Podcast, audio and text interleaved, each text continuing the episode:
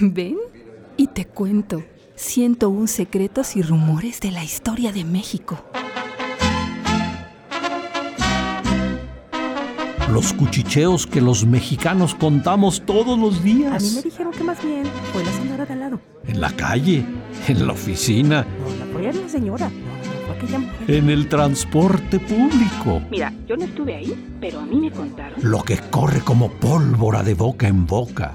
Eso con lo que nos explicamos a héroes y villanos.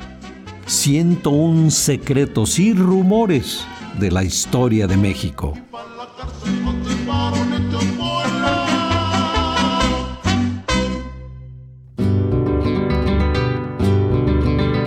Videoteca Capulina.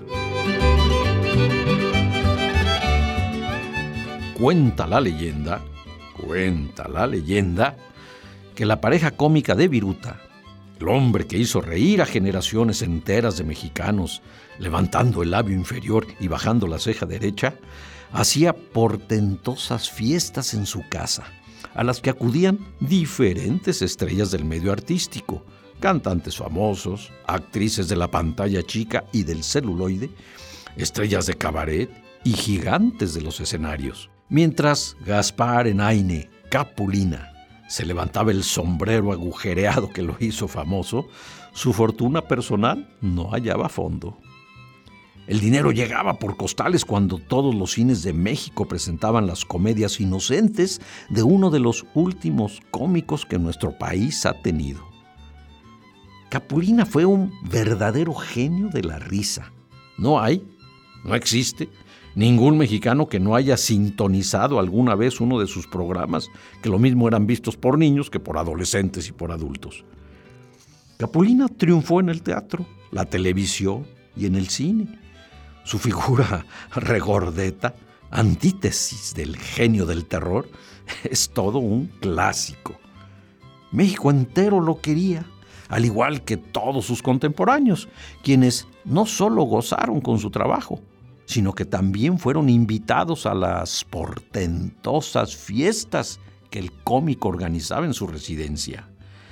Y es que cuenta, cuenta un rumor el rey del humorismo blanco, quien incluso tuviera su propia tira cómica, recordarán Capulinita, se vendía en todos los puestos y revistas de periódicos de México, así como en Estados Unidos y en diversos países de Sudamérica. El taquillerísimo Capulina, cuya última serie en televisión fue Las aventuras de Capulina, durante muchos años, fíjense ustedes, fue el anfitrión de fiestas en la que los invitados podían hacer todo lo que quisieran. Tenía tanto dinero y tantos amigos importantes que nadie le decía nada, pues preferían, además, divertirse en las pachangas.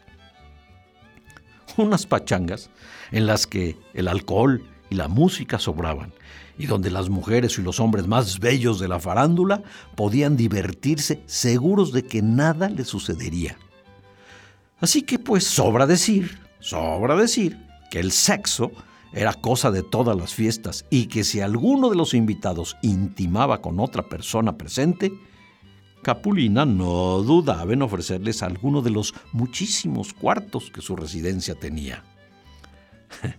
La sorpresa, lo que nunca supieron quienes eran convidados a estas reuniones, era que en todos los cuartos de la residencia de Gaspar Enaine había cámaras y micrófonos ocultos en los muebles.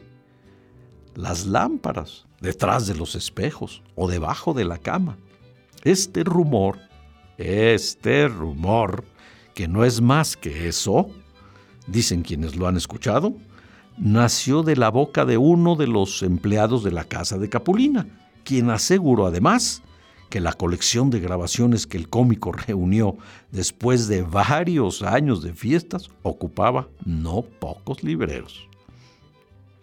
Una de las características del rumor es que nunca se logra llegar al origen del mismo. Nunca tiene rostro, nunca se sabe quién fue el primero que dijo lo que todos dicen luego.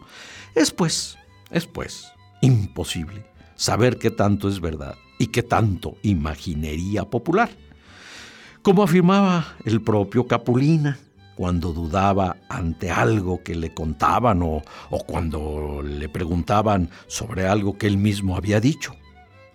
No lo sé, puede ser, a lo mejor. ¿Quién sabe? Rumores.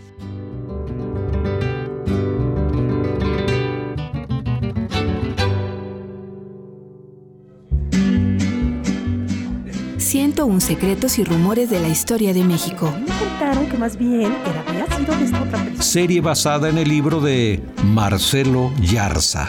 No, no, yo, yo creo que fue él. No, yo sí creo que fue él. Honestamente, a mí no me involucré. Una producción de Radio Universidad de Guanajuato y la Dirección de Extensión Cultural en voz del Teatro Universitario.